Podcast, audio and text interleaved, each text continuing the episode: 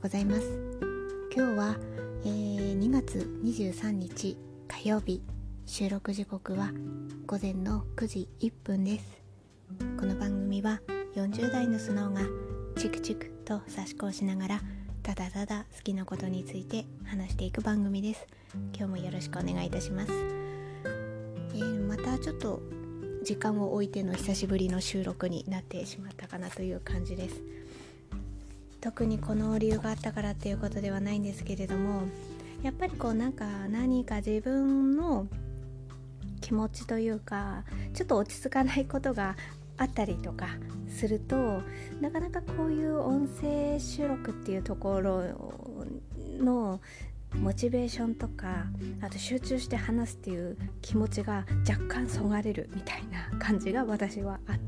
たりしたわけですよね。なのでちょっと時間が空いてしまいました。2月はちょっと初めての収録じゃないかなという感じです。はい。まあなんか撮りたいなっていうのは頭のね片隅にはあったんですけど話したいことがないわけではないと。自分の好きなことっていうのはそれなりにいろいろあったりとかするので話したかったりするんですけどまあなかなかそこからこううん収録撮るっていうところまでがいかなくてでもうん結局何かこう気持ちがざわざわすることがあったりとかするけどするんですけどそれがなんかスパッと解決したりとかするわけではなくってある程度こうなんだろううん上手にとはいかないかもしれないけどそれなりにこう付き合いながらやっていかなきゃいけないなっていうのはあるのでまあなんかちょっとうまく話せないんですけれども。まあなんかちょっとよいしょと思って今収録を撮っているような感じです。えー、刺し子の状況は本当に朝の葉ばっかりずっと刺し続けてるっていう感じですね。いろいろ自分の中で配色をまあ、配色は大体パターンは私刺すの決まってるんですけどあの2色使いでいつも刺しているので、まあ、その辺りはこう決まってるっていうか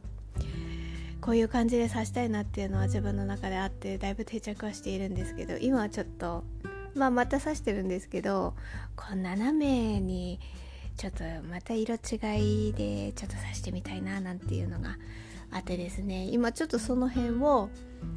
斜めにする時の配置とかこの辺りから色を変えたらどうかなとかなんかそういうのを考えつつ刺したりしててでも結局そのそこの部分で斜めでこっちからはこの色こっちからはこの色みたいな感じで刺したとて頭の中で想像したとてやっぱりこう刺し終わらないとあこれうんいいんじゃないかなっていう風に自分で納得できるかどうかってわからないわけででもこの刺し子が刺し終わるまでってそれなりに時間がかかるのでなんか長い道のりですね。でもそれが刺し子のいいところでもあったりするんですよね。うんすぐできない。からこそできた時の達成感があるみたいな。ところがあるのあのなんだろうその30分1時間で差し終わらないのでやっぱこう LINE を書いてでそこからあのあ LINE を書いてじゃないですよね。まずさらしを切るところから 始めなきゃいけないからさらしを切ってとか、ね、水通しして線を引いてでそこから、まあ、配色を並行して考えてでまあ線も書き終わったら刺し始めるみたいな感じでで刺し始めたら刺し終わるまでもうだいぶかかるので長い道のりだけどでもその中の単調作業をする中で何て言うかあまりいろいろネガティブなこととか引っかかることとかそういうのを考えすぎなくて済むですよね。あその辺りも刺し子の私、まあ、ハマった一つの要因でもあるかもしれないですね。何か気になることがあってそれを考え続けて考え続けてだからってその瞬間にスパッと解決するわけでもないまあそれは、まあ、どういうことに引っかかりがあるかっていう内容に言いますけどねなんか私これだってまあ年を重ねていく中で思うのはある程度こうまあ年代でパキッという、ね、区切れるわけでも何でもないですけど今私がなんとなくここが、うん、なんかクリアにならないなみたいな思うことっていろんな複雑な要因が絡んでることだから自分がこうすればこう改善するなんて言えないことなんですよね。でもまあまあそういうふうにこうパキッと解決しない。でも考え続けてもなんかちょっとなんか労力疲弊するだけ？みたいな感じになるから。そういう時にこう差し子に没頭し続けるとあまり考えすぎなくて済むっていう。効果もまあ私の中ではあったりして。まあそういうこともあってまあ差し子をチクチクしつつで今はその斜めで、まあ、先ほど言ったように斜めであのこっからこここっからここで配色を変えて斜めで刺したらどんな風になるのかななんて思いながら刺し続けてるっていう感じです。まあその辺がこううまく完成できたらねこんな感じになりましたってインスタグラムにアプできればいいかななんては思ってます。はい。まあ以上が刺し子の今の状況ですね。で今回は何の話をしようかなと思っててでも2月全然あの収録取れてなくってただあこのことを話しておきたいなって思ったのが確定申告のことなんですよね。あの言ってきたんですよ。確定申告やってきたんですよ。でただなんかこのこういう風にやるんですよみたいな情報を伝えるっていう配信ではなくてただのこれ私の何て言うかな。これ絶対そのうちまあ忘れちゃってもいいんですけどなんとなくまあブログブログ的な？ブログっていうのはまあね文字を入力するって感じですけど日記？声の日記かな、うん、みたいな感じがあるのでこういうことがありました。こんな風にやってきました。みたいなことをただただ語るだけなのであの確定申告の方法はこういうものです。こういう風にやってください。みたいな内容ではないのでその点だけご了承いただければと思います。あの何でしょうね。ネットとか YouTube とかで検索をかければその道の方が伝えてくださっているのでそういう情報を欲してる人はそちらを見てください。私が話すことは私こんな感じでしたみたいなことを喋るだけなのでもしかして間違ってることもね含まれてる可能性もありますのでね。まあまあまあまあそんな前置きをねさせていただいた上で話させていただきますけどちょっとお茶を飲みますね。喉が渇いてきたので。とですね。あの確定申告あの全然あの知識ない自分がですね今年はちょっとやんなきゃいけなくってあのななんでやってきたのっていうのは住宅ローン工場のことでですよね。これ1年目は確定申告をしないといけないらしくでまあ来年再来年とこうなっていけばそれはうちの家族の方の年末調整の方で手続きすればいいらしいのでただ1年目に関しては会場に行かなきゃ会場にっていうかなんか提出しなきゃいけないみたいな。ことはなんとなくぼやーんとは知っててああそれやんなきゃいけない。2月かなみたいな感じで去年いたんですけどそしたらああれは税務署からなったのかな？ちょっと忘れてしまったんですけど封書が届いてえっ、ー、と確定申告相談会のお知らせみたいなのが届いたんですよ1月に。で1月だったかな？うん多分。1月に届いてああこれはそうだ確定申告しなきゃいけないやつだからああなんか住宅ローン控除必要な人にこれ送ってんのかなって思ってあとまあこの辺りはこう情勢ありますよね。社会情勢があるからだか例年通りみたいな感じではなかなかしづらいから予約をして人数制限っていうかまあ調整制限っていうか必要な人はやんなきゃいけないから人数調整の観点からもまあこのここからここまでの期間で予約してくださいと会場はここですと。でこの時に持ってきてもらいたいものはこういう書類ですみたいなお知らせが来たんですよ。で私1月の末にそれね LINE から登録あ登録じゃないや予約ができるわけですね。でまあ LINE の画面に入ってその郵送で送られてきたもの通りにねあの予約を取りまして何日の何時からみたいなのを取ってですね。まあまあそこは予約は完了と。でまあまあその前にその2月に行くにあたって準備しなきゃいけないものってこれは私もなんか去年からなんとなくああ2月になったらやんなきゃいけないからぼちぼち集め始めないとななんて思いながらちょこちょここう集め始めてたんですよ。去年の暮れから。あの調べてね、うん、調べて集めてで準備したものざっと一覧を言うとこれ私がこうこうだったっていうだけであってあの専門家でも何でもない 一般人の話ですのでそういう感じで聞いてください。えーと、源泉徴収票のコピーですよね。まあこれは会社からもらえてそれをコピーすればいいだけの話で。あと売買契約書のコピー。これはもううちにあるものだからそれをコピーすればいいだけと。あとなんかマイクナンバーカードを必要まあ、あればそれでいいんだけどうちなかったのでマイナンバーカードがない人はこの書類があると大丈夫ですみたいなのがあってそれがうちとうち選んだのはこの住民票マイナンバーが記入されているものですね。これを取ってあとその名義の方の免許証のコピーを取ってでこの2つが揃ってるとこのマイナンバーカードがなくてもまあそれ相応の賄えるみたいな感じがあるらしいと。これであと年末残高証明書っていうこれはその銀行さんから1月5日に郵送で届きました。これよく分かってなくてあこれ取り行かなきゃいけないのかななんて思ってたら1月5日に届いてああこれこれかこれ持っていけばいいんだって思ったってですね。あとは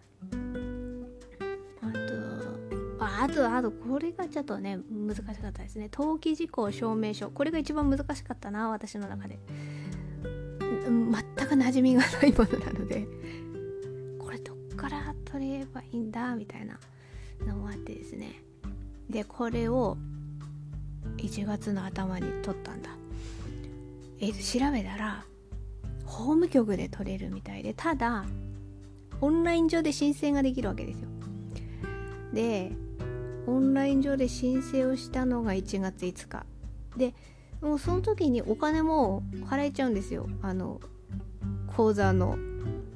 何ていうか引き落としみたいな感じで。480円でした。でそこまではもうネット上で申請をすると。これここのこのチェックこれが欲しいですと。でお金もこれをあのなんだろう口座と紐付けて。そこから払われると。それはパソコン上でできると。でそしてなんか印刷したんですよね。その申し込んだよっていう紙を印刷してあとなんとか番号っていうのも控えたな。ごめんなさい。なんか定かじゃないです。でまあその受付番号だったかな。うん。なんかそういうのを控えてでそれ紙にメモってでその次の日に早速行ったんですよね。法務局。法務局もちょっと地図で調べましたよ。そもそも法務局で受け取れるってことすらそこからも調べなきゃいけなくて大変だったんですけど。法務局行ったらなんか証明書は2階ですみたいな看板がありましてあ2階かって言って2階まで上がってったらなんかそこでもなんかよく分かんなかったんですよね。なんかんあなんかこう窓口みたいなのはあるんだけどなんか片や入った入り口の近くには機械でなんか発見する機械で発見するっていうのは何ていうかな ATM みたいな機械があるんですよなんかそこでなんかその機会で何かを手続きしてる人もいるし「えこれ私必要なの?」とかそれもすら分からなくてそしてなんか私が「あれなんだこれ?」と思ってうろうろしてたらなんかそのていうかな。まあ、係の人って言ったらいいのか分かんないけど。あなんかこの人もなんかめっちゃ迷ってんなって多分私を見て思った。女性の方が来てくださって「どうされたんですか?」みたいな感じで言ってくださって。で「あこれオンラインで申請して取りに来たんです」って言ったら「あそれはあそこの窓口で並んでいただければ大丈夫ですよ」みたいなこと教えてくれたんで「あありがとうございます」って言ってそのあの何番の受付？何番か忘れちゃいましたけどそこのところで並んでまあ並んでって言っても2番目ぐらいだったのでその前の方が終わったらすぐ私になってその紙を用紙を見せてでそのなんとか受付番号だったかなんとか番号申し込み番号だったかちょっと忘れちゃいましたけどそれをあちらの方が確認をしてであの用紙を持ってきてくださって。でそれを受け取ってはい終了みたいな。もうそれだけ。あのお金とかはもうあのえななんていうか引き落としされるようにもう前の日にオンライン上であの設定してますからね。別にそこでお金払う必要もないですから。ということでこれを受け取ったと、うん、でもそれを受け取った時もあこれでいいのかなとか迷いながら何も分かんないままやってるんですけどでもなんか大丈夫だったっぽいです。それで OK だったっぽい。まあなんか準備したものっていうのは今言ったものですね。ざざーっとお話しさせていただきましたけど。そのあたりを、まあ、準備をしてであの最初に言った通り LINE 上で予約をしていたのでその日に2月頭結構2月頭だったんですよね。あもうなんか受付期間予約期間が何月何日から何月何日まであるんですよ。そのほんと初日くらいな初日ぐらいうんそれくらいな感じでもうさっさと行ってきました。でまあその今言った書類を持ってでなんとなくあ初めてだったかよく分かんなかったんですけどあのちょっとね寒そうだったから携帯回路を持って 回路を持ってあなんか会場があの公共交通機関をご利用くださいと駐車場は限られてるからっていうことだったので結構私そこの会場も行くのも初めてだったのでだいたい地図でこの辺りだって分かったんですけど車でちょっと行くのあどっちにしろまあ駐車場のことも心配だったし行き慣れてないとこ車で行くのもなかなかしんどいもんがあるのであのあれで行ったんですよ。電車か。電車で行って。でも電車で行くとまあ会場まで徒歩10分ぐらいかな。でもまあ10分ぐらいだったら頑張って歩こうと思った思える距離だったなと思ったので。でもねちょっと道中寒いと思ったから携帯回路を持って 行って行って。でやっぱり会場行ったらもうなんか満車みたいな看板が早々に掲げられてて私10時半から予約したのでまあ、10時ちょいちょいぐらいに会場には着いたんですけどもうもう止められない感じだったからまあどっちにしろ私歩いて行ってるからそれは問題なかったのでまあまあ良かったなって思いながら会場に着いたらあのその LINE の予約した画面を見せて入るっていう感じなんですよね。だかこういうところも何て言うかな。結構こう確定申告する年齢層ってこうそれなりな年齢の層の方もいらっしゃるわけだからああこれ LINE で予約とか難しい人は難しいかもななんてちょっと思いました。で別に LINE で予約しないと入れないってわけでもないんですよ。なんか当日 LINE で予約をして行くかその時間帯に行くかもしくは当日の朝に当日券？当日整理券？みたいなの配布されてそこに入れればいいですよっていう感じでただね朝一回行ってねそれでその日大丈夫かなんて分かんないからそうするとそこでもね一回帰ったり待ったりとかああ一回帰るかちょっと待ったりするかとかなるからそれはそれでねやっぱ LINE で予約をしてそのピンポイントで行った方が、まあ、効率はいいけどもまあでもねみんながみんなそうできないから難しいところなのかななんて思ってでああと家出る時に私なんとなくあっと思ってボールペン1本持ってったんですよ。もしかしてこれなんか書いたりするかなーって。でねやっぱこうこういうやっぱ共通でこういろんな人がボールペン触るっていうのも多分難しいだろうなと思ったからあ自分の持ってこうと思ってサラサクリップ持ってたんですよ。0.5黒。たまたまそこにあったんですよね。でも結局なんか持ってた方がまあ持ってかなくてもボールペンこちらからどうぞっていうのがあるからそこから取れたから別にいいんですけどあればねあるに越したことがないからあ持ってってよかったなと。ああなんか封筒に名前書いたりとかしなきゃいけなかったのでそれは良かったんですけどそれはそれで良かったんだけど 思った時にああこういう時私ブレンの方が良かったって。ここに何かこう若干文房具好きな気持ちが。サラサクリップってもう全然いやいいんですよ。全然いいんですよ。書き心地もいいんですよ。わかるんですよ。ただなんかああいう書類にカチッと書くぞ。みたいな。時って私あの時はブレンが良かった。あこういう時ブレン私あ今日ブレン持ってくればよかったななんて思いながらサラサクリップで書いてました。どうでもいい話ですけど。なんかブレンの良さってやっぱりこうなんか使っていく中で気づくんでしょうね。最初はなんかねあなんか私はこうデザイン素敵だなと思ってただただ買ったっていう感じなんですけど。書いていく中でなんか書類書くぞガチッと書くぞみたいなこう筆圧あなんか何枚かこうあるじゃないですか。後ろにもこう転写でできるようなっていうタイプの紙。ああいうのに書く時ってブレンがいいんですよね。筆圧かけてもなんかがっちり受け止めてくれるみたいな。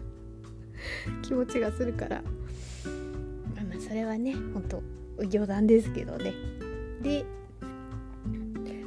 えーと LINE を見せて会場に入ったらもうなんかパイプ椅子がなんか等間隔に並んでいてその入った順に1番2番3番ってこうなんとなく番号があるからその順番通り座っていってでその1番の人から中に呼ばれてってみたいな。でその先にこう机立ったままこう記入できる記入台があってでそのその間をこうぐるぐるとその係の人がいろいろこうねレクチャーしてくれるみたいな感じになるんですよ。だその順番を待ってで自分の順あ、ま、前の人からこうねどんどんその記入台の方に行くのでその順番が自分のところに来たらそっちの記入台の方に行ってみたいな感じでもう淡々とあここにこう書いてくださいここに名前書いてくださいここにこれを書いてくださいこの数字を書いてくださいみたいな。あそうそう私さっきの書類で言うの忘れてた。あまだ書類に他にもあるんですよね。確定申告書。の書類と住宅ローン控除額の賞、ん？賞賛？で名、うん、控除額の明細書、うん、ちょっと名前がちょっとはっきり出てこないですけど。なんかその2枚も必要でこれは私ホームページ上でなんとなく作成してたんですよ。でも合ってるかわかんない。合ってるかわかんないけどちゃんとちゃんとっていうかね調べられる範囲でまあ持ってったですよね。でそれの全部全部っていうか持ってきて とりあえず。ああと住まい給付金も入ったのでその入ったなんていうか証明書みたいなのも持ってったかな。あれも結局必要だったのかな多分。まあまあそれも持って行ってみたいな感じですね。でまあもう本当何をどうやったかもう分かんないです。私覚えてないです。とにかく言われるがままに書いた。そして封筒に入れた。そしてなんか入れるボックスがあってそこに入れたはい終了みたいな感じで。10時半から LINE で予約をしてたからまあそこまあその10分くらい前に入ったかなとは思うんですけどで会場出てきたのは11時10分でしたね。はい。それくらいで終了しました。お疲れ様です。ははい。確定申告はこんな感じで終わりました。なんか私はちょっとこれからなので本当にそうなのかわかんないんですけどだから今年の秋ぐらいに残りの控除期間分の必要な書類がそのだから十何年分が届くらしいですね。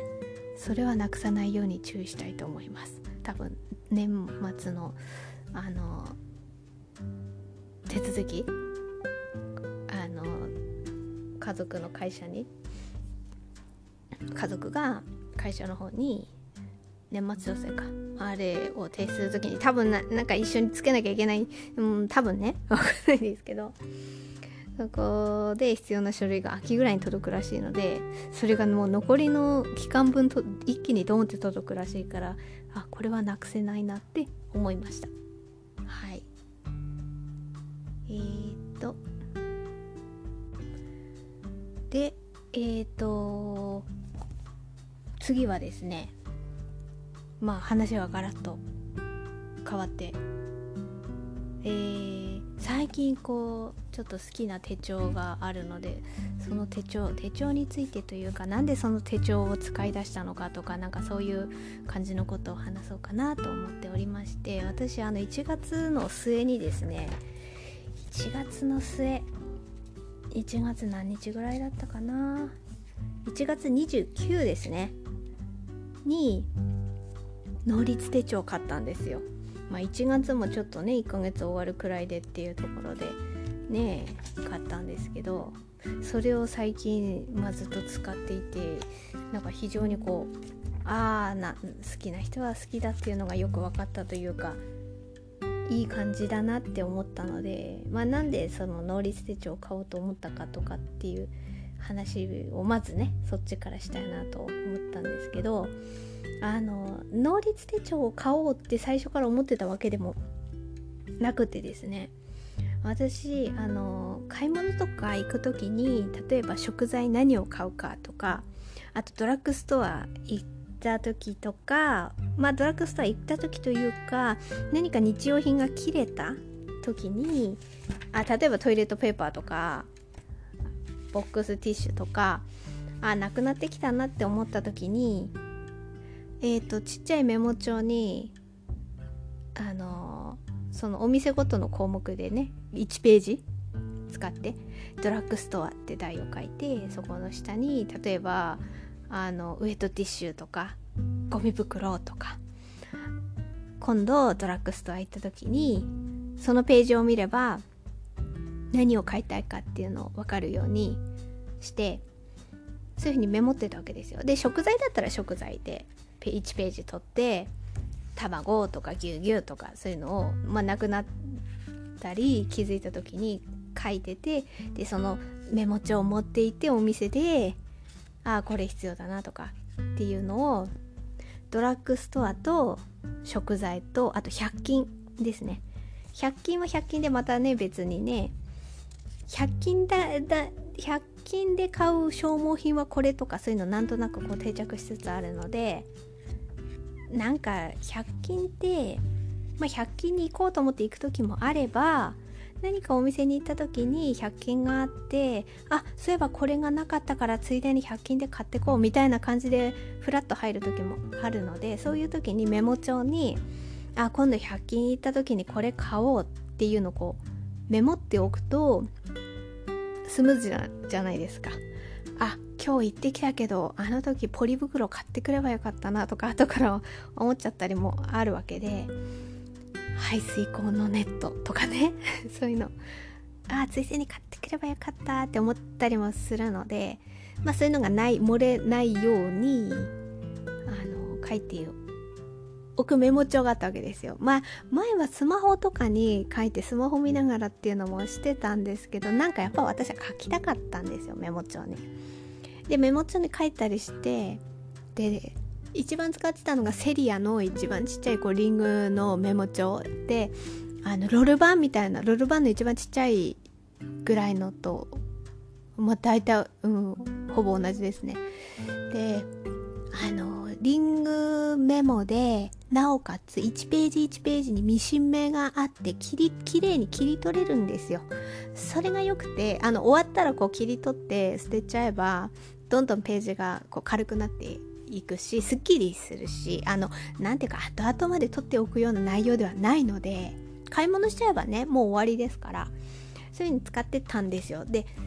手書きが良かったでなるあのそんな大きくないメモ帳が良かったってなるとそういう風になってたんですその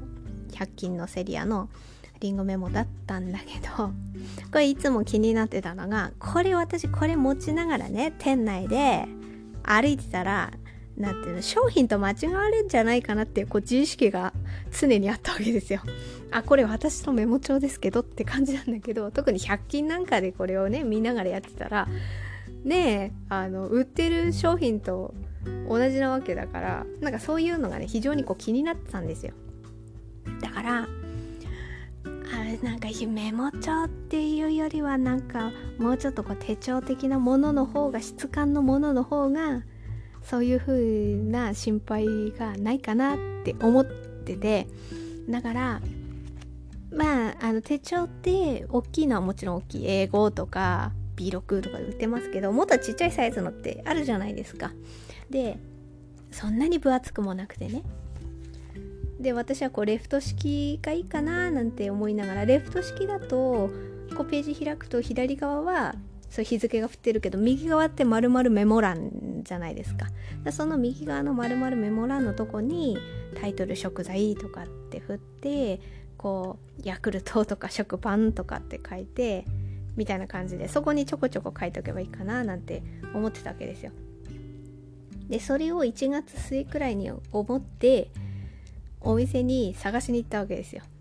あ手帳なんかちっちゃいのでレフト式で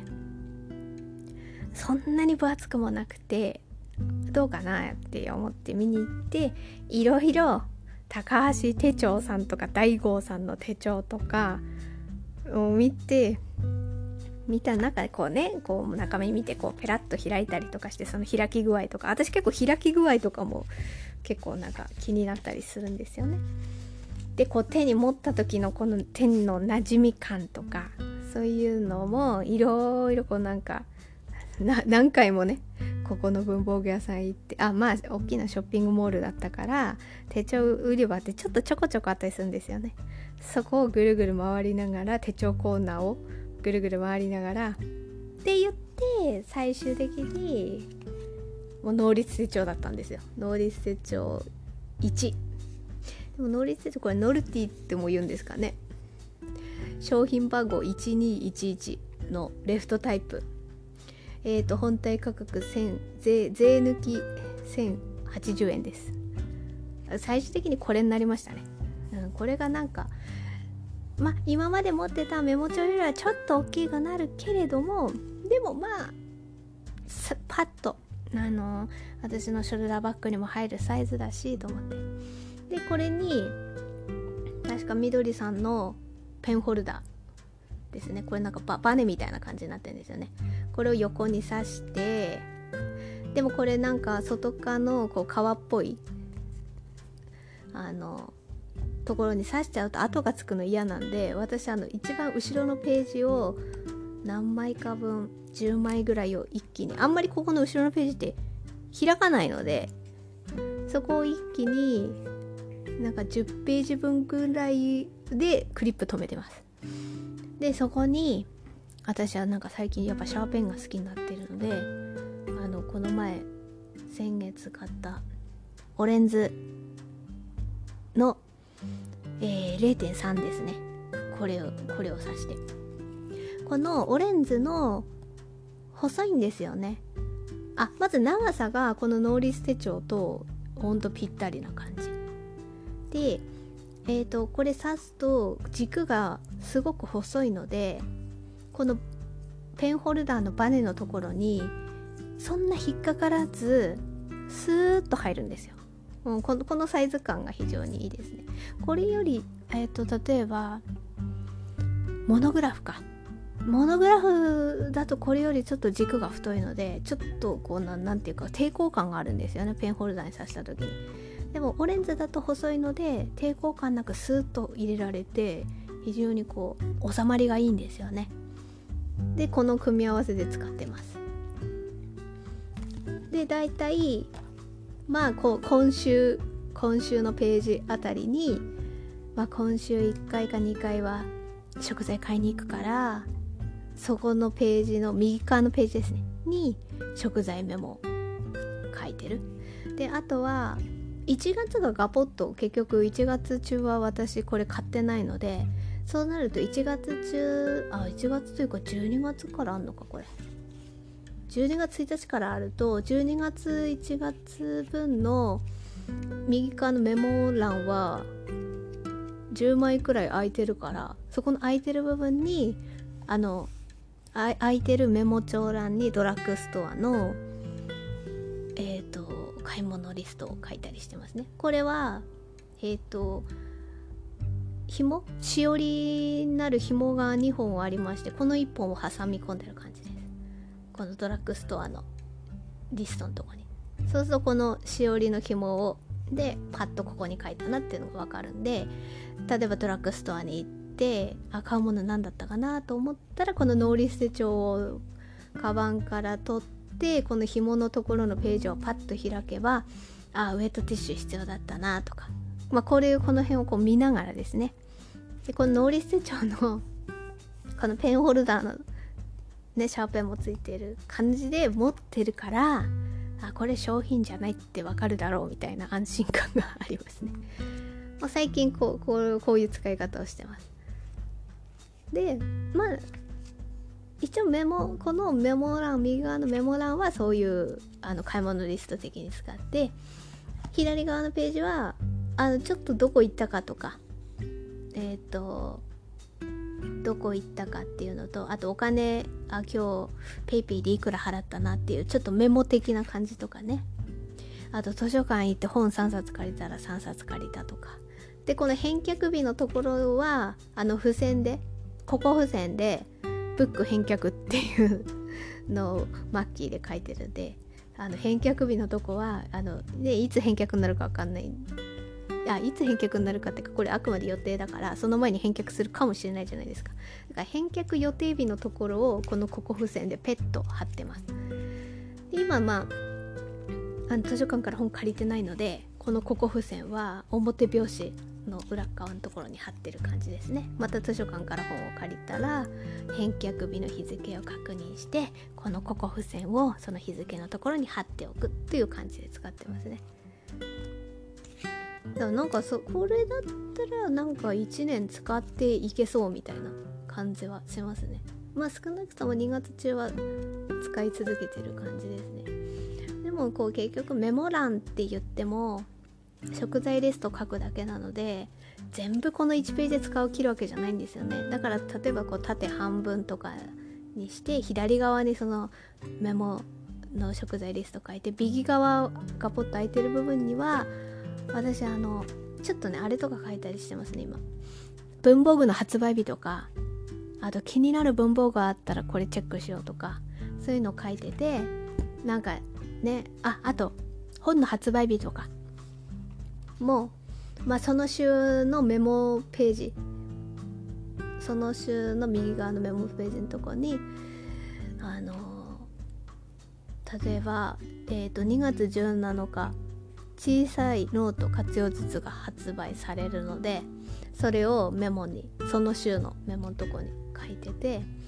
であのその辺りにあのその辺りっていうか何て言うかえー、買い物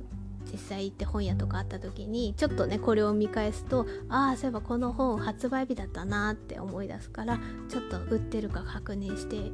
みようかなと思ったりあとその文房具の発売日ですよね。まあ最近で言えばですね今日昨日か水玉さんのマイルドライナーが発売されたからまあマイルドライナーはもともとあるんですけど水玉さんの柄が入ってるマイルドライナーが発売されたみたいであそれチェックしてこようかなとか25日だったらジェットストリーム H の0.38が発売されるらしいのであこれちょっとチェックしてこようかなとか、まあ、そういうのがわかるんですよね。そういうのこう気になる文房具とあと本の発売日があったらその辺もこう書いてて実際にお店に行った時に思い出すんですよねこういうのに書いとくと。これ書いてないとちょっと忘れちゃいますね。あとはまあお出かけしたちょっとどこに買い物行ったぐらいのメモとそうですね。あとあの通販ネット通販でなんか注文した時に何月何日届く予定とかそういうのもちょこっと書いてますね。だ予定もあったらこれにもうこれに一本化しとけばねこれを見れば間違いないみたいな感じで。でサイズ感もいいしだからこれはなんかメモ帳に書くとメモ帳忘れちゃったらこうねあのお店行ってもちょっと分かんない。じゃんみたいな感じになるからだったらスマホでいいよねっても思ったりしてたわけですよ。だからスマホに書いた時もあったんですけどでもねこうなんかまあ書きたかったっていうのもあるしあとやっぱこうお気に入りのものに書くと出かける時に忘れるリスクが減る。なんか要するにこう常に一緒に持ち歩いてないと落ち着かないみたいな感じになるのでもうそこでああこれあ手帳持ってかないとみたいな風になるのでそこで気づける感じですね。はい。まあ能率手帳に関してはもっと中身カレンダーこんな風に書いてますっていうのもあるんですけどその辺はまたおいおいいつか。もうちょっと私も能率手帳のこの使い方使い込んでいく中でねあこういう活用の仕方あるなとかあったらその辺はまた収録で撮っていきたいと思います。はい、えー、今日はちょっと、まあ、また久しぶりだったので長々とお話しさせていただきました。まあ刺し子の進み具合。あと確定申告に行った話。あとは最後はあの能率手帳なんで能率手帳を使い始めたのかとか。あとこんな風に使ってますっていうちょっとしたまあ今現在の活用法をちょっとお話しさせていただきました。はい。長々と聞いていただいてありがとうございました。また収録はい近いうち撮ろうと思いますのでその時はよろしくお願いいたします。はいありがとうございました。